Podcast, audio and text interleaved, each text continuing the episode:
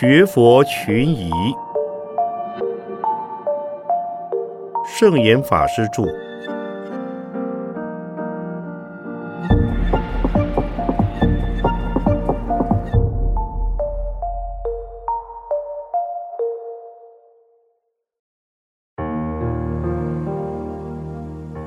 在家信佛有禁忌吗？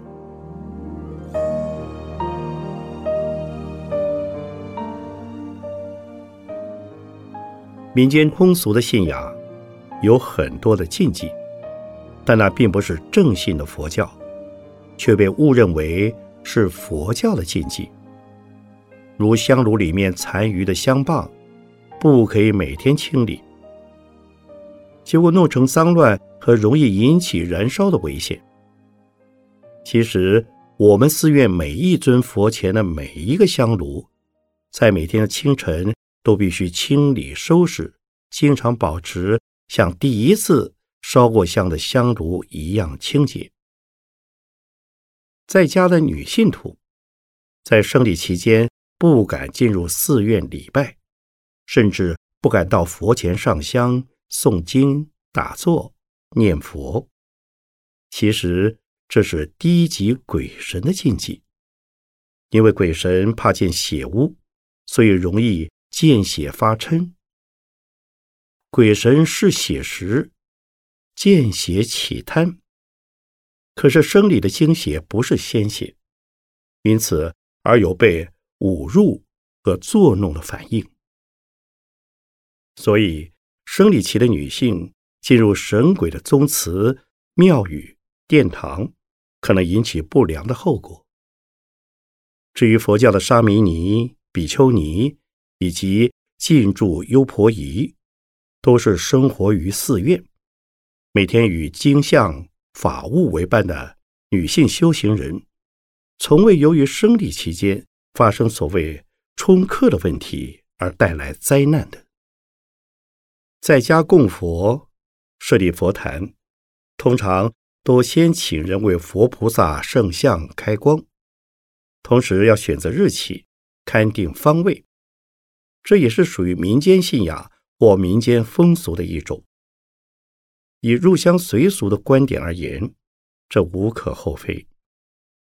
开光表示慎重，择定日期和方位表示祈求吉祥。但是从佛教的观点而言，诸佛菩萨无处不在，无处不应。一切方位有十方诸佛、十方三宝。护法龙天，当然没有民间信仰中所想象的那些问题。只要自己认为是最尊贵的位子，以最前进的心情和最适当的时间来为佛像安慰就好。有人认为某些经咒在家人不可念，或者某一时辰不可以念某些经咒。其实，凡是经咒。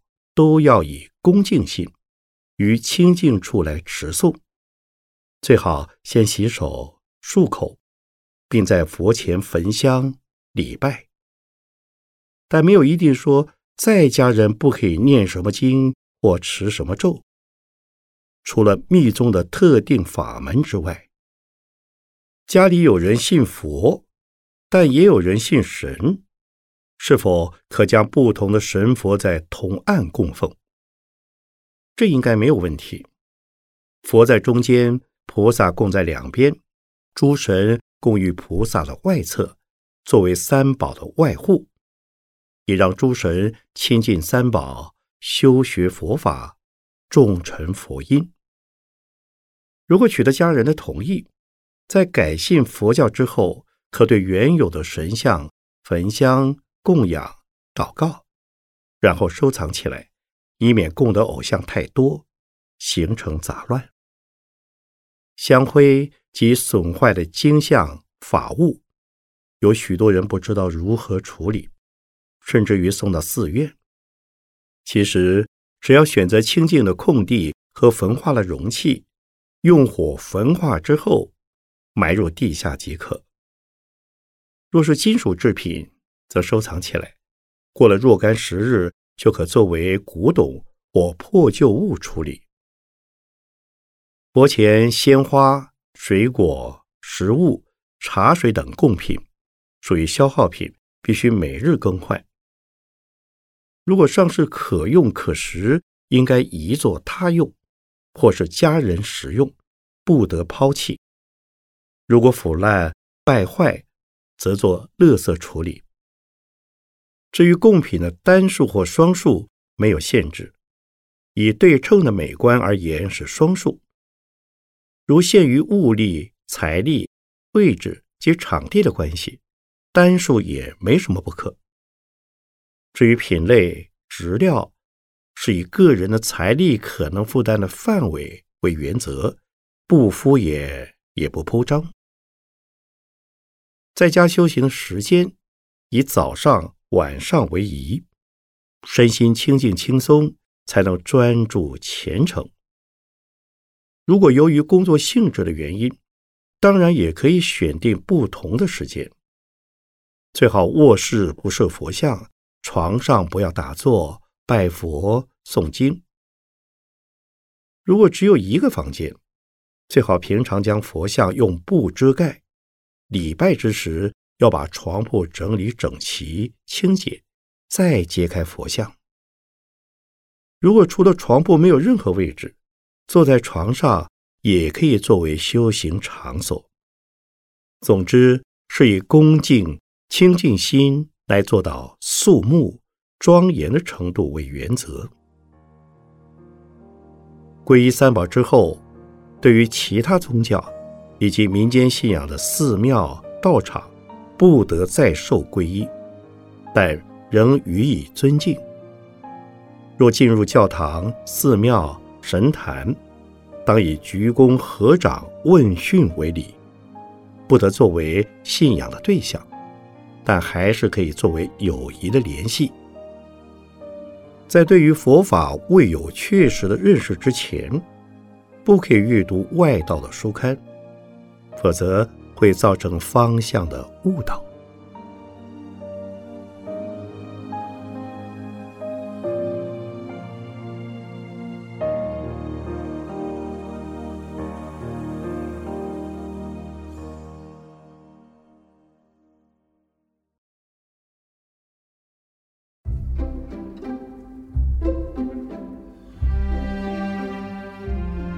学佛。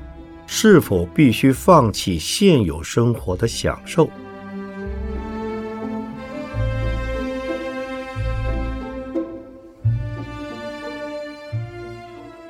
不一定，要看情形。无目的的享受应该放弃，有理由的享受必须维持。佛要金装，是装给众生看的。人要衣装是装给一定的社会层次的人看的，享受的本身是代表人的身份、地位和立场。在需要威仪礼节的场合和环境，如物质条件许可的情况下，享受是一种礼貌、隆重的表示。可是，在物质条件贫乏、自己经济能力薄弱。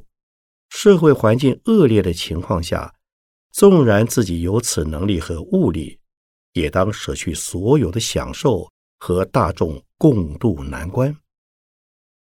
例如，近代的印度甘地就是如此。今日的社会，为了礼貌或安全的理由，在某些场合、某些环境或者会见某一些人，必须衣冠整齐。必须乘用私家汽车。日间有日间的礼服，晚间有晚间的礼服。在日本及欧美地区参加丧礼，有一定形式和颜色的礼服；参加婚礼以及各种正式的集会，也不得穿着工作服、睡服和居家的便服。这些都不该算是享受。佛法重视因果，今生的福报是由于过去世的布施而来。享受福报犹如向银行提用存款，提用越多，存款越少，终有提空之时。今生享受越多，福报所剩越少，终有用毕之日。应该一方面继续修福，同时也要习福，才能达到福德圆满的程度。否则，纵然有福，也有所不足。因此，从原始的佛教开始，就主张比丘要身无障物，一则是为戒贪，二则是为习福，三则是为减少对身体的执着。出家众固然如此，在家众亦复如此。出家沙弥就要遵守不着香花蛮，不香油涂身，不歌舞娼妓，不顾往观听，不坐卧高广大床，不戴首饰，不蓄银钱宝物等戒律。在家中如果能够做得到，除了银钱必须使用之外，其他也应遵守。如果不能遵守，希望在一个月的六天之中受持所谓六斋日，来比照出家的生活而行，目的就是在于习福而放弃享受。此所谓享受的内容，应该包括吃的、用的、住的、坐的、睡的、身上带的和各种娱乐设施，这便是。节流更重于开源，布施是为福报开源，放弃享受是为福报节流。可是，释迦世尊的身相就有三十二种大人相，是一种福德、庄严、智慧相。传说释迦世尊也接受金缕袈裟的布施供养，也受。几孤独长者以黄金铺地，买下了奇园精舍而供养佛陀。当时的福德长者们供佛斋僧时，多用上好美味的饮食，并且庄严修饰精舍和供佛斋僧的场所。许多有名的说法之处，后来都成为。佛教史上著名的庭园和花园，从佛经里面所见到的佛国净土，例如西方的弥陀净土，以及华严经的弥勒楼阁和善财童子五十三参所见的诸大菩萨的宫殿，都是金碧辉煌、极庄严之能事。那也就是大福德者。福德与他们的生活同在，而以他们财富表现出来。好像贫贱的人身相丑陋，皮肤粗糙；富贵的人身相庄严，皮肤润滑。这是他们与生俱来的福报，与放弃享受或贪图享受无关。我们所说的享受，应该是指。贪图个人的口腹之欲，饮食山珍海味等稀有食品，不为请客，也不为礼节，只为了表现一己的富有，或为使得他人羡慕注目而蓄意的打扮、化妆、穿着，以满足自己的虚荣；或者为了官能的享受刺激，而去歌榭、舞厅、妓院等。声色犬马的所谓游艺场所，纵情放逸，挥金如土。这些行为当然是学佛者应该放弃的。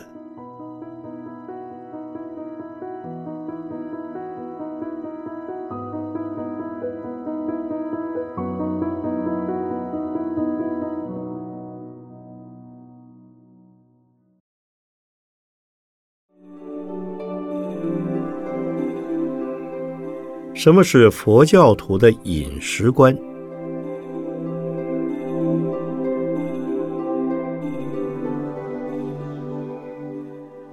佛教出现于印度的时候佛教徒并没有特殊的饮食习惯和规定因为印度是一个宗教信仰普遍的国家凡是有宗教信仰的人一定有大同小异的饮食观念所以原始时代的佛教徒乃至出家的比丘、比丘尼，过的是沿门托钵，所谓一钵千家饭的饮食生活。他们不选择托钵的对象，也没有所谓洁净或不洁净、神圣或不神圣的饮食禁忌。为的是一律平等、广结善缘。香岩迄今，斯里兰卡、缅甸、泰国等上座部的佛教区域，还保留着当时的古风，也就是供养者供养什么，就接受什么，没有选择挑剔的余地。只要不是特为某一些托钵者而杀，纵然鱼肉等食物。也不拒绝，这就是为什么小乘佛教不规定必须素食的原因。素食是佛教所强调和鼓励的。如果能够办到的话，这是基于慈悲的立场，不是现代人为了健康和经济的原因。事实上，肉食既伤慈悲，也的确有损健康。所以，大圣经典如《梵网经》《楞严经》等都强调素食，严禁肉食。至于荤腥，应有分别。所谓荤菜，是指具有恶臭味的蔬类，例如大蒜、葱、韭菜、小蒜等。《楞严经》说：“荤菜生食生嗔。”熟食助淫，在比丘戒律里面则规定，吃的荤菜要单独住，或者距离他人数步以外，并位于他人下风而坐，或者必须漱口至没有恶臭为止。这主要是为了不扰乱大众，所以不得食荤，并且在诵经之前。为了不使听经的鬼神发嗔和起贪，最好不吃荤菜。所谓腥，就是指肉食，辣椒、胡椒、五香、八角、香椿、茴香、桂皮等都算是香料，不算荤菜，不在戒律所限。至于不得饮酒，在印度乃是佛教徒的特色。其他宗教不仅不戒酒，甚至认为酒能通神。本来酿酒不需杀生，并且可以成为药物之一种，不应列为宗教的禁忌。但因为佛教重视智慧，若多饮酒容易乱性，而饮酒之后还能够自制而不致混乱的人不多，所以为了保持经常清醒。利于精进的修行，特别是为了达成修订的目的，必须戒酒。至于一般大众，若据孔子所说的“饮不及乱，无伤大雅”，所以若受五戒而不能戒酒，也可以舍掉酒戒，或不受此一酒戒，还不失为三宝弟子。若将酒当作做菜的佐料，如已没有酒味，失去醉人的力量，应该不在酒戒之限。故在中国的新兴宗教，所谓礼教也戒酒。当在必须用酒的场合，以醋代礼，例如以醋代替烹饪的佐料，因为此时的醋已无酒性。如果进入荤菜馆，或居家时，家人之中有人吃素，也有人吃荤，能够使用荤素两种不同炊具和餐具，是最为理想。因为荤素的气味不同，对于饮食者的感受也不一样，为了习惯上的理由，保持清净是必要的。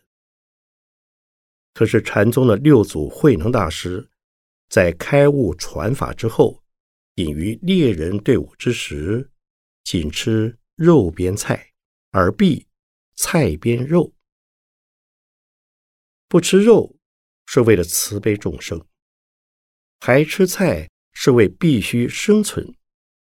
因此，在生活条件无法强求的条件下，用肉食的炊具来煮素食。那也不是不能接受的事。对于烟麻醉品的观念，在佛制的戒律可因病而由医生处方使用。不仅是烟，乃至于酒，在不得不用的情况下不算犯戒。当然，不能假借治病而贪口腹之欲，去吸引烟酒和麻醉品。抽烟是为防止瘴气，在瘴力发生和弥漫的地区，出家人可以适量的吸烟，否则为了威仪，应该戒除。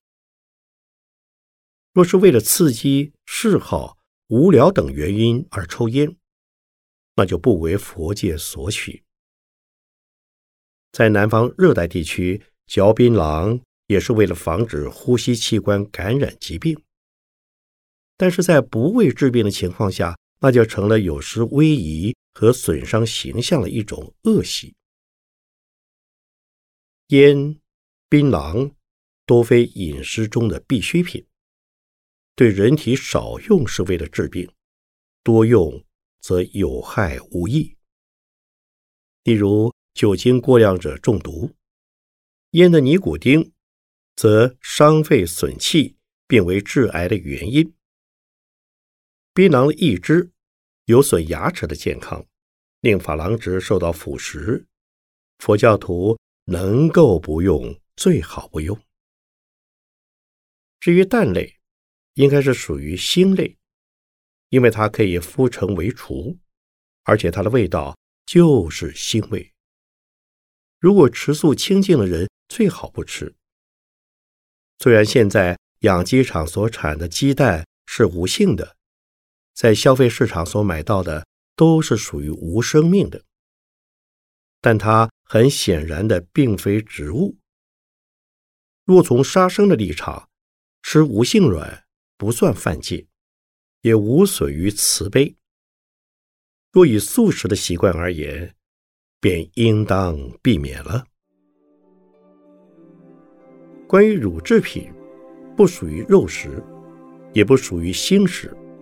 因为牛羊吃草及五谷所产的乳汁也不含腥味，饮乳既未杀生，也不妨碍牛犊羔羊的饲育，而且是由人来饲养、控制乳量的生产，不会影响雏儿的生长与发育。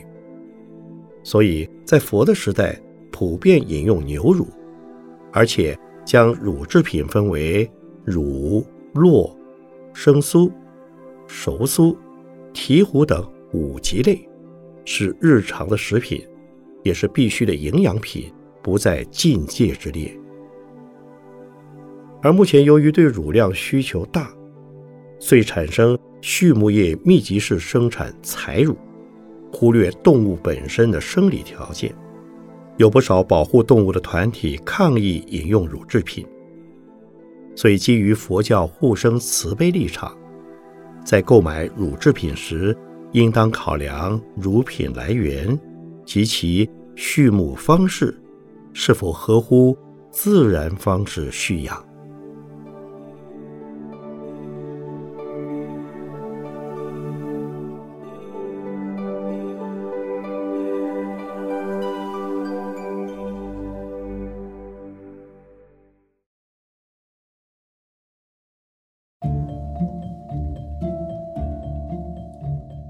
杀生的定义和范围是什么？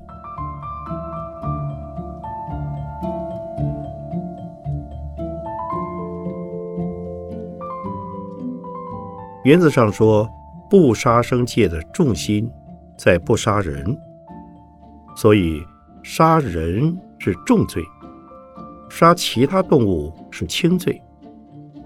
众生固然一律平等，但唯有人类能够造恶业，或称为黑业，而堕为鬼道或下地狱；也能修善业，或称为白业，而生天堂、出三界，乃至于成佛。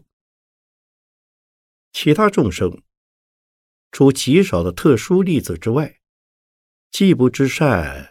也不知恶为何事，只有随业受报的自然行为，而没有心意的造作在内。所以，人是道器，只有人能修道，便能弘道。因此，戒杀是以不杀人为根本。杀人必须具备三个条件：一。知是人，二预谋而有杀念，三杀死，否则叫做伤害或过失，不成杀人罪。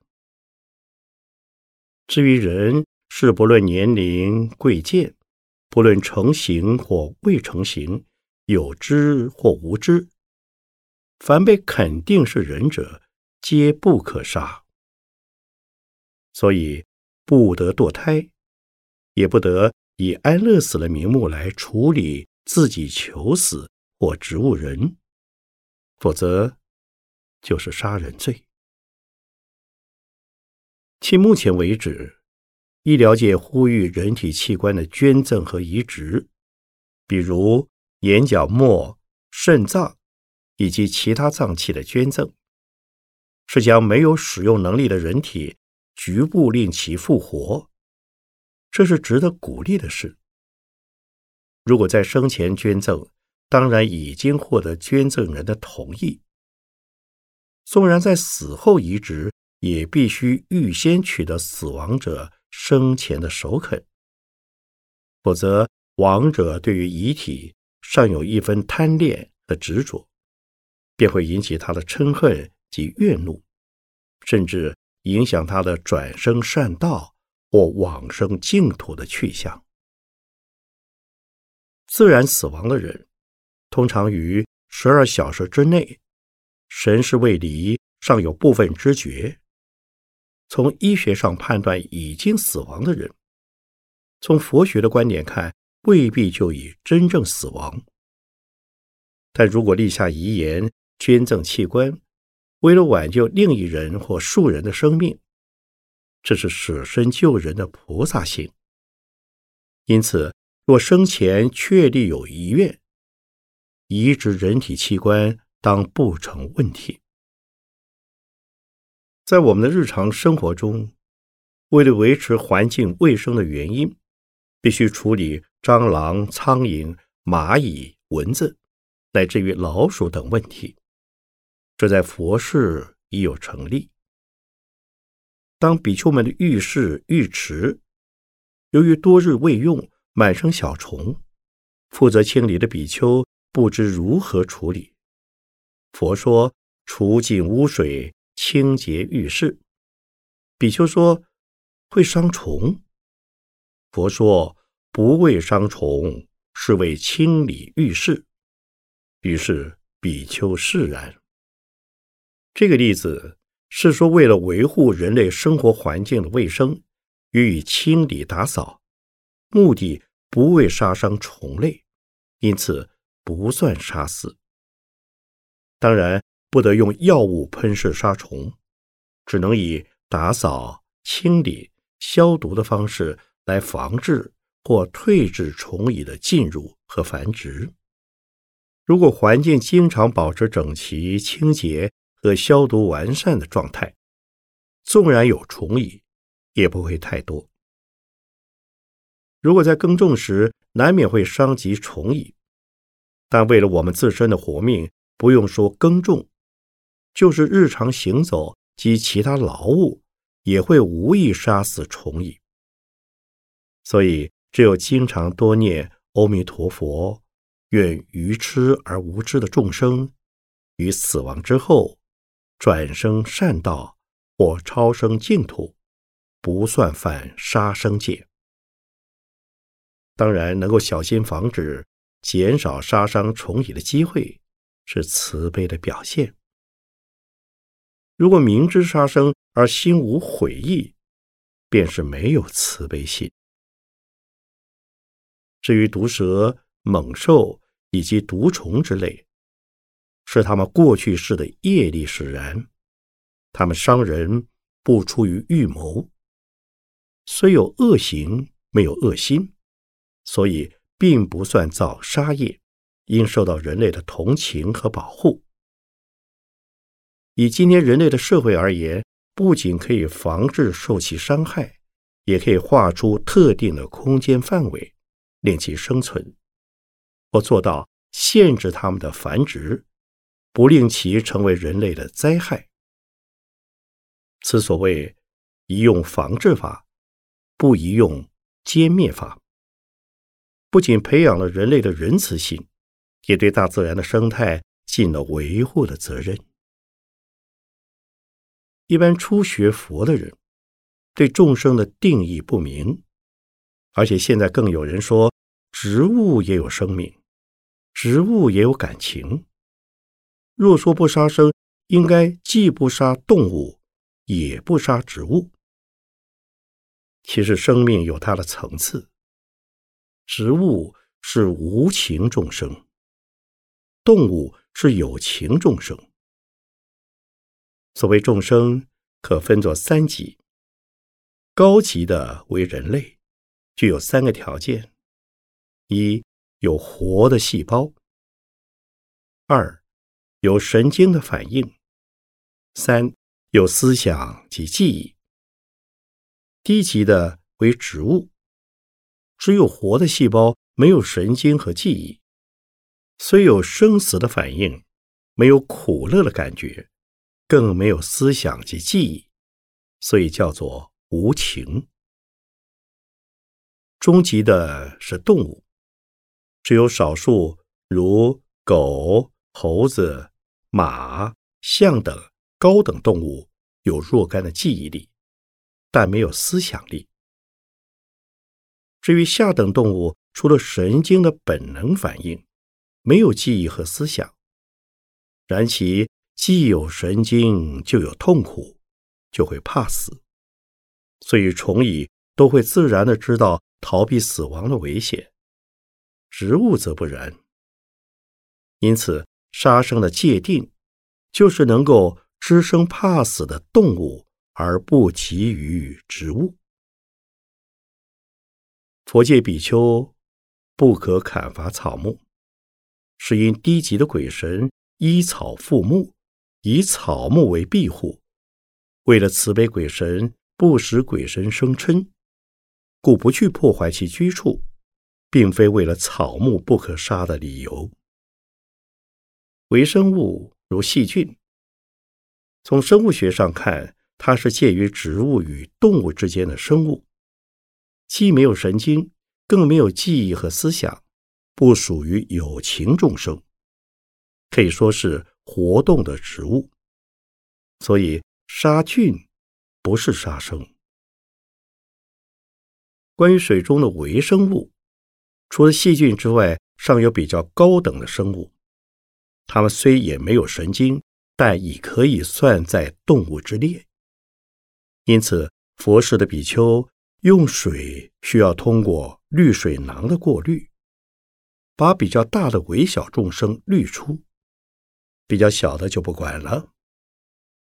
这是基于慈悲的观点，不忍目见生物而不救度。如果肉眼不能见，或虽见而不能分辨是有情或无情众生，那就理会不到了。佛教主张不杀生，主旨在于众生平等的慈悲精神。一切众生都有生存的权利和自由。我们自己怕受伤害，畏惧死亡，众生无不皆然。众生的类别虽有高低不同，但众生的生命绝没有贵贱尊卑之分。如果人人发扬这种平等慈悲的精神，我们的世界一定是和谐、和平、互助、互敬、互爱、融洽无间，将没有一人会受到故意的伤害。虽然佛经中说杀生有果报，杀人偿命，吃他半斤，还他八两，这是说明了因果不爽的事实。但是我们不必把不杀生的着眼点摆在害怕受报的观点上。果报是有的，但也并非绝对不可以改变的。养成慈悲心。才是不杀生的重点，也是佛菩萨化世的精神。